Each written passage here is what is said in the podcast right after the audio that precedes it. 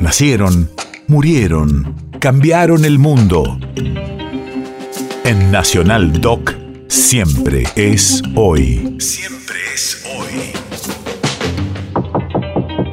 15 de abril, 1953. Hace 69 años explotan dos bombas en Plaza de Mayo en medio de un discurso del general Juan Domingo Perón en un acto de adhesión organizado por la CGT.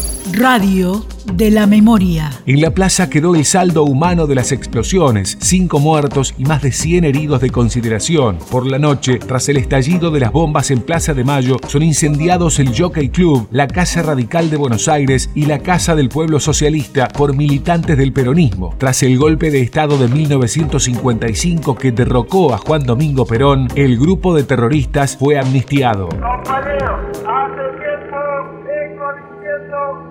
Está llegando la hora de los muertos. Inmensamente feliz frente a esta grandiosa asamblea popular, porque observo en esto que este pueblo es digno de esta hora.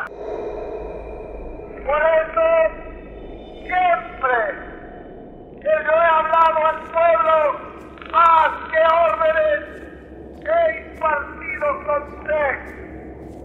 Un presidente que aconseja más que el presidente en su David. Aunque, señores, parezca ingenuo que no le haga el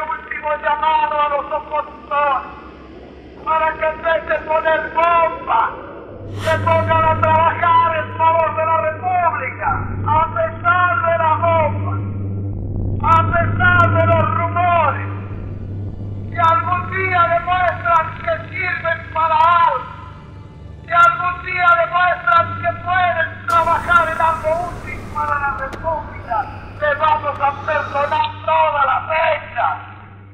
Compañeros, y como en horas más críticas de nuestra lucha en 1945, le diría a todos los compañeros que como entonces estén activos y vigilantes.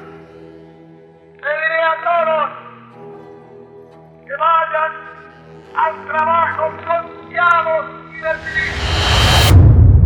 País de efemérides.